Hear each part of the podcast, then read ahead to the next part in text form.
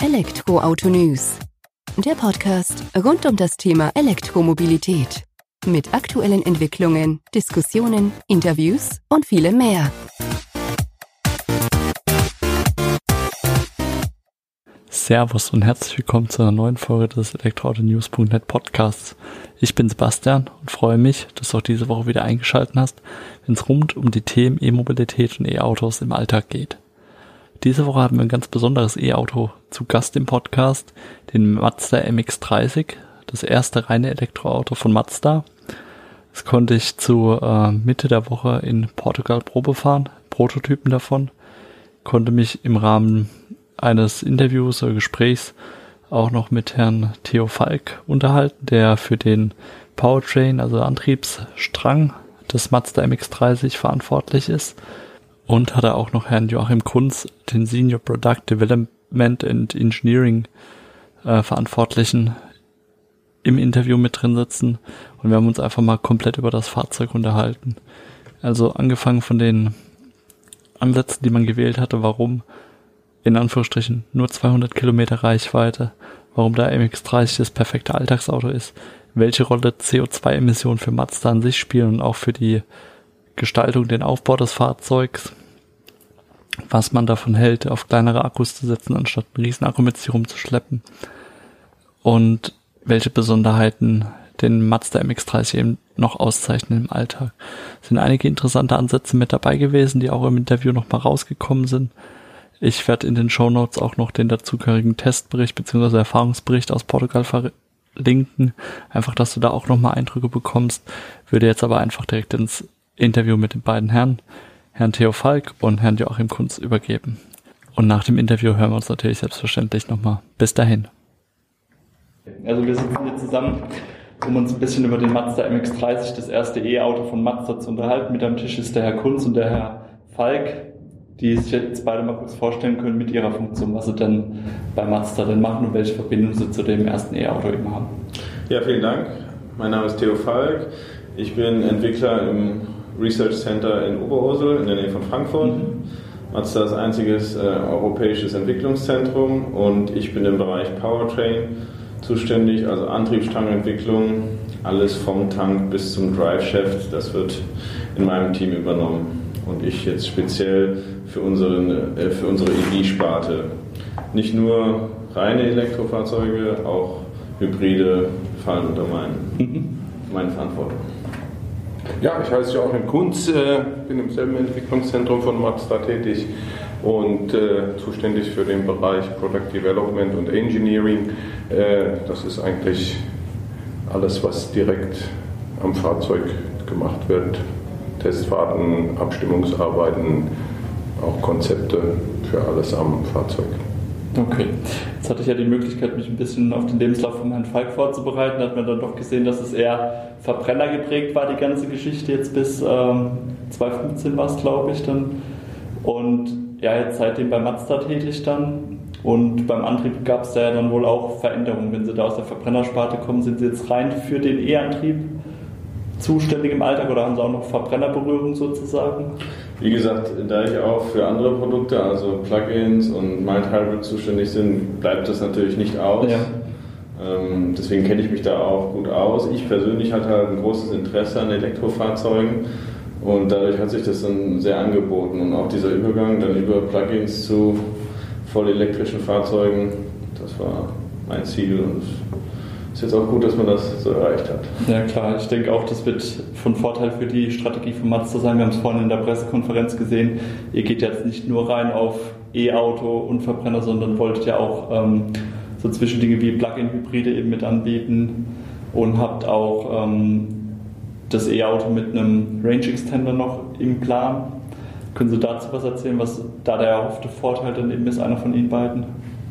Also natürlich erstmal ist die, die, was wir auf Englisch nennen Range Anxiety, also die, die Reichweitenängste, das ist natürlich ein großes Ding, was wir da nehmen wollen, einfach den Kunden. Ähm, und andererseits, was wir auch immer als Right-Sizing bezeichnen, Sie, haben, Sie werden das sehen in der Pressekonferenz, oder haben Sie schon mhm. gesehen, ähm, ähm, die CO2-Bilanz ist halt momentan von Elektrofahrzeugen meistens je nachdem, wo sie produziert und wo sie eingesetzt werden, noch nicht ähm, ja, optimal. Und ein Range Extender würde halt die Möglichkeit bieten, in der Produktion fast, also nicht äh, im Vergleich zu dem Elektroauto, keine, mehr, keine große mehr CO2-Produktion, mhm. kein, kein CO2-Burden für den Anfangsstart äh, aufzulasten, aber dafür halt trotzdem die Reichweiten.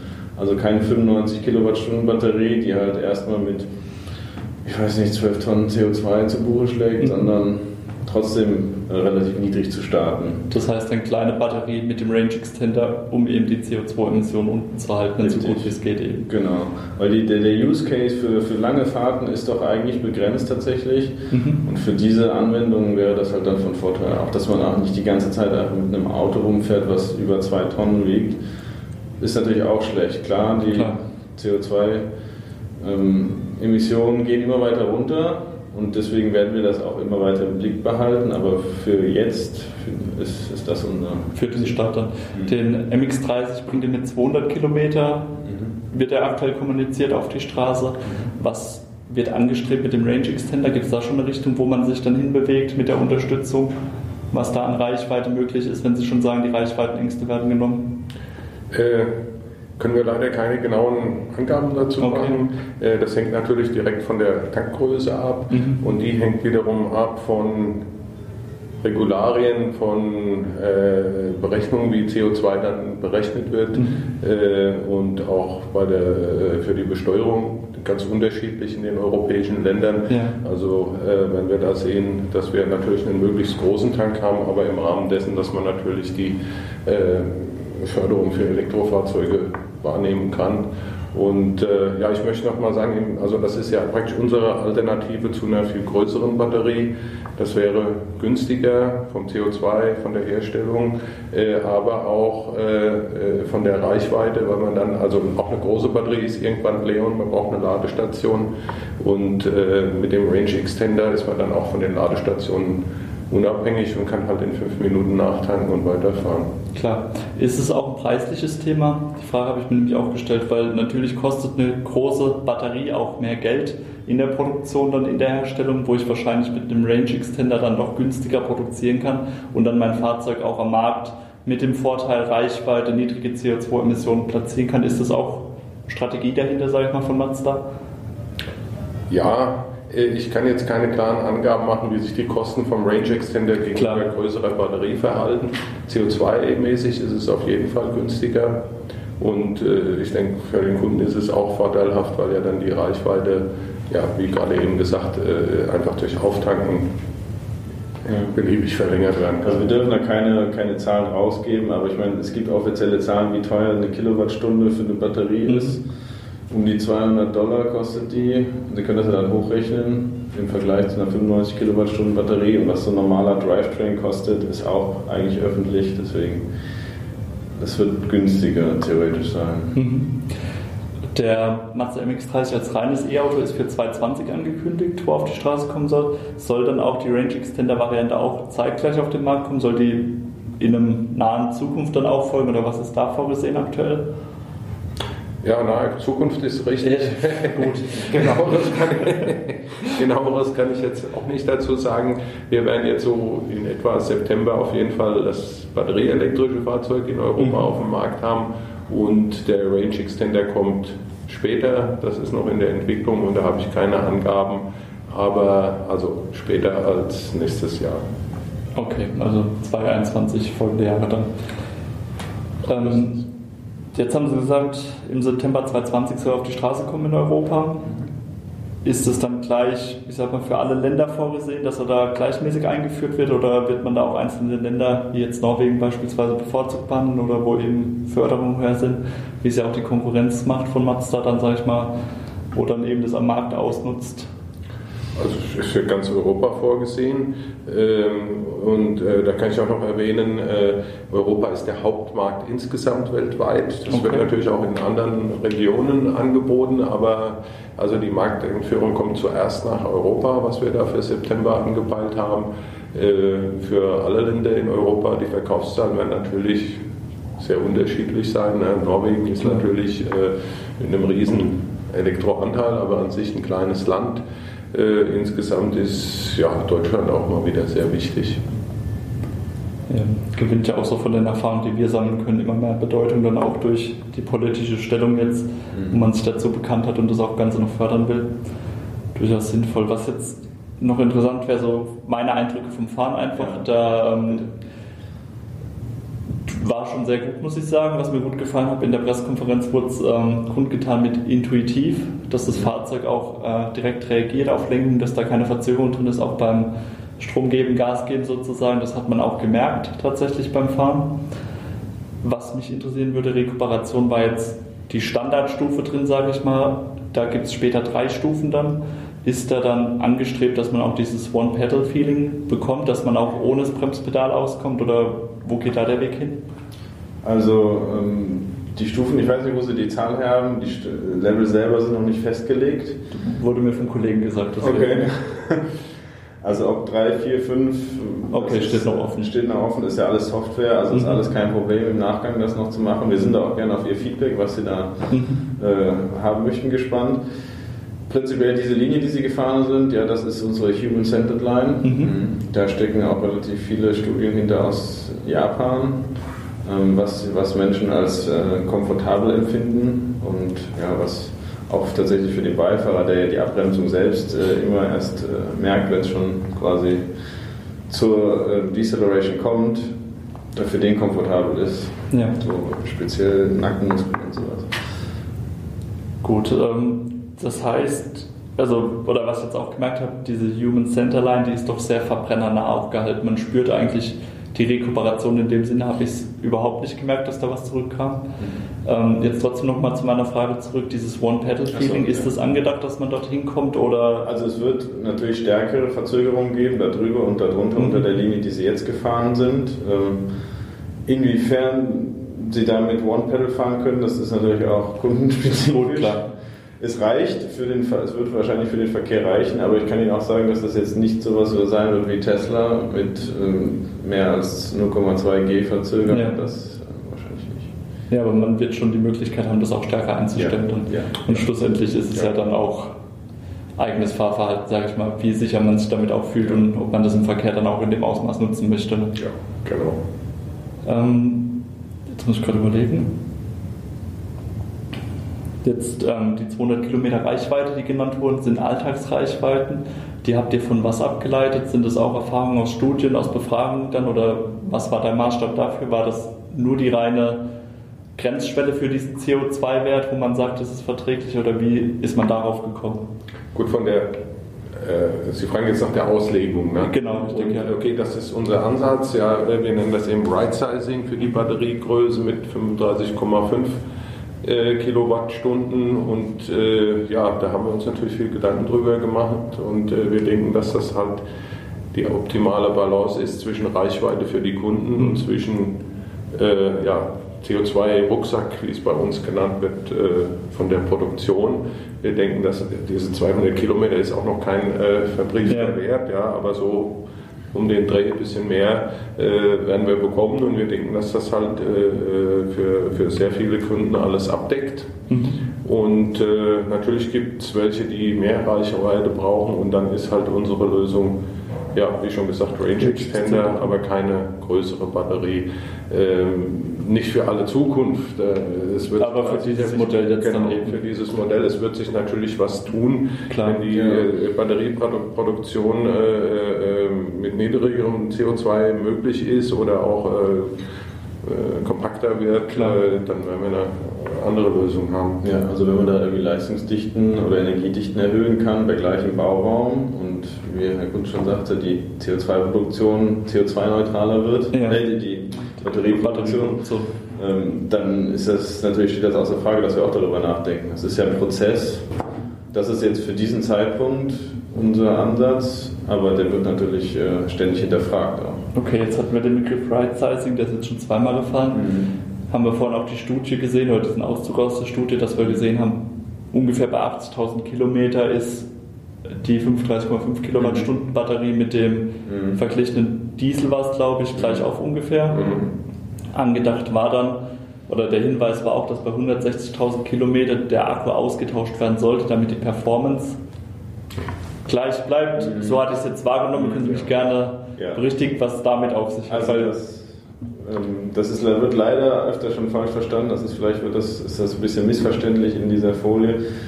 Das ist Teil dieser Studie, die dahinter steckt. Die haben das angenommen, einfach, ähm, dass da ein Batterie-Exchange vorgenommen werden kann oder muss. Das ist aber nicht unsere. unsere okay, das wollte ich.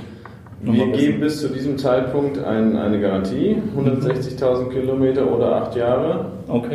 Und ähm, theoretisch die Batterie kann man relativ einfach austauschen auch, aber das ist nicht das, was wir erwarten. Also wir gehen davon aus, dass das deutlich länger hält und es ist natürlich vom, vom Fahrverhalten und vom Ladeverhalten stark abhängig. Aber dass wir sagen, bei 160.000 sollten wir die Batterie tauschen, das ist so wollen wir damit nicht sagen. Okay, das ist gut, dass wir darüber gesprochen haben, weil so ja, habe ich es erst wahrgenommen, muss ich sagen. Ja, äh, äh, es sind halt zwei äh, verschiedene Sachen. Das eine ist die wahre Lebensdauer eben ja. von der Benutzung. Ne? Wenn einer viel äh, mit 50 Kilowatt äh, lädt, äh, dann hält es weniger lang, aber das wird, wird, kaum jemand tun, also wird es wesentlich länger halten. Aber unsere Garantie von 160.000 ist bis 70 Prozent Kapazität also egal, was der Kunde tut mit der Batterie. Ne? Okay. Äh, im, Im normalen Benutzung wird es länger halten. Gut, nee, sehr beruhigt, weil ich dachte dann auch, wenn man jetzt nach 160.000 Kilometern Vorlauf äh, vorstellig werden muss zum Austausch, muss auch nicht sein, aber dann haben wir das verstanden. Ähm, Laden haben Sie auch angesprochen, Lademöglichkeiten. Was bietet der MX30? Was ist da angedacht? Also natürlich AC, DC, ähm, mhm. klassisch. AC bis 6,6 Kilowattstunden ähm, und DC bis 50 Kilowattstunden. 50 Kilowatt dann, okay. So 30 bis 40 Minuten bis 80 Prozent. Bis 80 Prozent, okay. Das ist ja auch ein vernünftiger Wert, sag ich mal, um dann auch im Alltag wieder vorwärts zu kommen. Ja, also wir haben auch uns extra für diese 50 Kilowatt entschieden. Klar, man kann auch mit 100 oder mit 120 ähm, das theoretisch machen, weil die Batterie selber muss das ja können. Wir haben ja, ja Output von 105 kW maximal für den Motor. Das mhm. heißt, die Batterie muss diesen gleichen Output auch können. können dann, ja. Und dementsprechend auch den Input. Ähm, aber es geht ja von dem Socket, also von dem Stecker mhm. zur Batterie und da sind auch Kabelquerschnitte, die muss, muss man berücksichtigen und Wärmeverluste. Das heizt sich deutlich mehr auf, wenn man mit 100 Kilowatt ja. Und ja, da ist einfach kein großer Benefit, weil man kann mit 100 Kilowatt nicht doppelt so schnell laden, weil einfach anfangs, das muss ja erst hochgefahren werden, das ist Ladekurven ja. und sowas. Das heißt, man landet dann vielleicht bei 25 Minuten anstatt bei 15. Also das ist nicht, der, der Benefit ist bei so einer kleinen Batterie einfach nicht gegeben. Das ist also tatsächlich der Knackpunkt, dass man sagen würde, wenn wir jetzt eine rein theoretisch größere Batterie hätten, dann wäre der Benefit größer, ja. weil eben diese Anfangszeit dann nicht mehr so ausschlaggebend wäre genau. bei der ganzen Geschichte. Ja, genau. Okay, und deswegen habt ihr euch dann eben für die 50 kW entschieden, weil ich sag mal, die 10 Minuten mehr, die machen es dann ja auch nicht. Das haben wir uns gedacht, ja. Dafür dann können wir ein bisschen Gewicht sparen, müssen das Kühlsystem nicht so extrem auslegen. Das ist, äh, ja. Und wie ist es gedacht für den Fahrer? Das konnte mir jetzt der Kollege vorhin leider nicht beantworten. Ähm, weil wir waren ja auch mit dem Prototyp unterwegs. Was hat Mazda da angedacht? Gibt es dann auch so Geschichten wie eine Smartphone-App, wo ich dann auch von daheim aus mein Ladestand angucken kann, wo ich weiß, okay, jetzt wäre es mal wieder an der Zeit zu laden, vielleicht das Fahrzeug vorher schon vorheizen, bevor ich einsteige. Wollt ihr sowas zum ähm, Start der Serie dann auch mitbringen? Ja, ja. wird es geben. Äh, aber äh, da habe ich jetzt nichts Konkretes zu berichten drüber. Zum jetzigen Stand äh, stellen wir die Prototypen für, äh, mhm. vor und äh, Software ähm, der aus generell einfach. Weil es, es, gibt ja diese My Mazda App ja. und die wird auf jeden Fall dann, ich glaube, die soll bestehen bleiben, damit die Kunden sich jetzt auch nicht umgewöhnen müssen, okay. die vielleicht schon Mazda haben und die wird dann einfach um so eine EV-Funktion erweitert, um gerade das möglich zu machen. Das ist ja obligatorisch eigentlich. Ja. Ähm, was ihr jetzt noch Besonderes hattet, was ich auch beim Fahren jetzt spüren konnte, zum einen ist es bei einem E-Auto natürlich eine komplett andere Beschleunigung die ich vorwärts bringe, die nehme ich aber so eigentlich nicht wahr bei einem in Anführungsstrichen normalen oder anderen E-Auto, weil ich höre ja nicht sonderlich viel außer die Abrollgeräusche dann vom Motor. Mhm. Da habt ihr jetzt von Mazda euch Gedanken gemacht und habt was Besonderes an Technik mit reingebracht. Vielleicht können Sie da ein paar Worte auch dazu verlieren. Äh, ja, wir nennen es EV Sound System. Mhm. Ähm, der Hintergrund ist auch wieder unser gesamter Ansatz Human-Centric, also alles auf die menschliche Empfindung abzustimmen. Und äh, wir sind halt der Meinung, ein Elektrofahrzeug ist natürlich sehr leise, das ist natürlich gut und das ist natürlich gewollt und ein großer Vorteil vom Elektrofahrzeug. Aber äh, der Fahrer ist so ein bisschen äh, entkoppelt vom Fahrzeug, ja. ja äh, äh, vor allen Dingen für Leute, die halt normale Fahrzeuge gewohnt sind. Und es fällt ein bisschen schwer, also bei uns geht es ja immer um intuitive Bedienbarkeit, ja, ohne drüber, ohne auf den Tacho zu, zu gucken, ohne drüber nachzudenken. Und deswegen denken wir, dass es sehr hilfreich ist, eine kleine akustische Unterstützung zu haben, also einen, einen zusätzlichen Motorsound, äh, der einem dabei hilft zu verstehen, wie stark ist die Beschleunigung oder äh, Verzögerung. Und ähm, ja, dazu haben wir so Sounddesign äh, ähm, betrieben, äh, abgestimmt hier auf europäische äh, Hörgewohnheiten oder äh, Vorlieben. Und ja, das unterstützt halt eben das Fahren und äh, wir haben großen Wert darauf gelegt, dass es nie störend wird. Das heißt also, äh, bei äh, Konstantfahrt äh, ist das äh, dann nicht mehr zu hören. Die Erfahrung hatte ich jetzt auch, man muss auch sagen, um das einfach mal wieder zu spielen, das war auch ein sehr angenehmes Beschleunigungsgeräusch. Mhm. Das hat sich nicht wie, also wie Sie es vorhin gesagt hatten, äh, es gibt E-Autos im alienartigen Design. Das könnte es jetzt ja auch beim Tod geben, aber es fühlt sich wirklich natürlich ein. Mhm. Das hat auch ähm, man hatte nicht den Eindruck, dass es direkt aus irgendeinem speziellen Lautsprecher jetzt rauskam. Es war einfach so ein ganzheitliches Gefühl, also es wurde schon gut umgesetzt. Ähm, in dem Zusammenhang ist auch von meiner Seite aus die Frage aufgekommen, das Geräusch ist, es ist nicht penetrant, es ist nicht auffällig, es fügt sich tatsächlich ein. Ich könnte mir jetzt aber auch vorstellen, dass manche Fahrer das Bedürfnis haben, das auch ein bisschen stärker noch zu hören. Also mir würde es so gehen, ich würde es gerne, glaube ich, noch ein bisschen lauter hören wollen, mhm. damit ich einfach diese Rückmeldung noch spürbarer bekomme. Gibt es da Möglichkeiten oder ist es angedacht, dass es vom Fahrer gesteuert werden kann, dass es vielleicht lauter machen kann, dass es vielleicht auch komplett ausschalten kann, wenn er sagen kann, ich fahre jetzt schon länger E-Auto, ich brauche das gar nicht mehr für mein Gefühl. Was hat Mazda da angedacht damit? Ja, es ist natürlich eine subjektive Angelegenheit, es ist eine Geschmacksfrage. Und äh, ja gut, wir versuchen natürlich hier optimales Setup zu haben, was den meisten Leuten gefällt. Klar. Und äh, ja, wir denken darüber nach, dass es abschaltbar ist. Äh, einen Lautstärkeregler äh, ja, wollen wir nicht. Okay.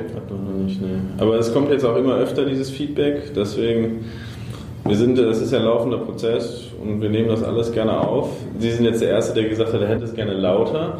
Das ist auch interessant. Ähm, wir, das ist under consideration, wie man so gerne sagt. Ja, wir arbeiten noch dran, hier bei uns in. Das heißt, wir werden es ja bei der Serie dann sehen, was er tatsächlich ja. bringt. Ähm, gut, jetzt waren wir eher bei der Technik unterwegs, jetzt vielleicht gerade noch zum Design, dass Sie da auch ein paar Worte verlieren können. Uh, äh, vielleicht. Okay, Sie können uns fragen. Äh, wir nee, haben ja also, unser. Halten ganz simpel. Einfach nochmal, ähm, was ich jetzt. bin ja nur ein Prototyp gefallen, in Anführungsstrichen, aber das Design folgt ja doch im Prinzip, mhm. das Kendo-Prinzip. Kodo. Oder Kodo, sorry. Mhm. Schon richtig gestellt, gut. gut.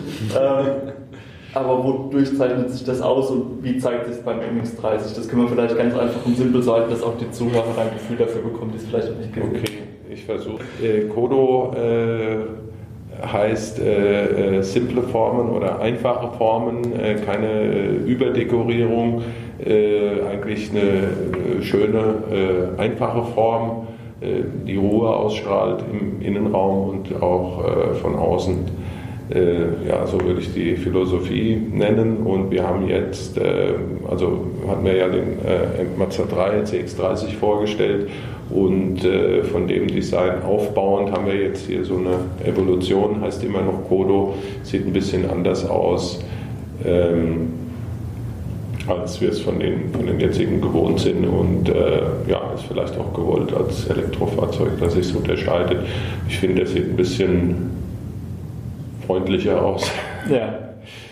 Ja, wie der Herr Stenoid, unser Designdirektor, gesagt hat, das ist ein neues Prinzip, das nennt sich Human Model. Mhm. Das ist ein bisschen losgelöst von unserem Kodo-Design, aber ich glaube, in Zukunft werden wir vielleicht auch davon Designanteile dann in unseren neuen Modellen sehen. Also waren optisch jetzt schon mal überzeugt bei der mhm. statischen Premiere da drüben. Das ist muss sagen, gut. Also hat schon was hergemacht.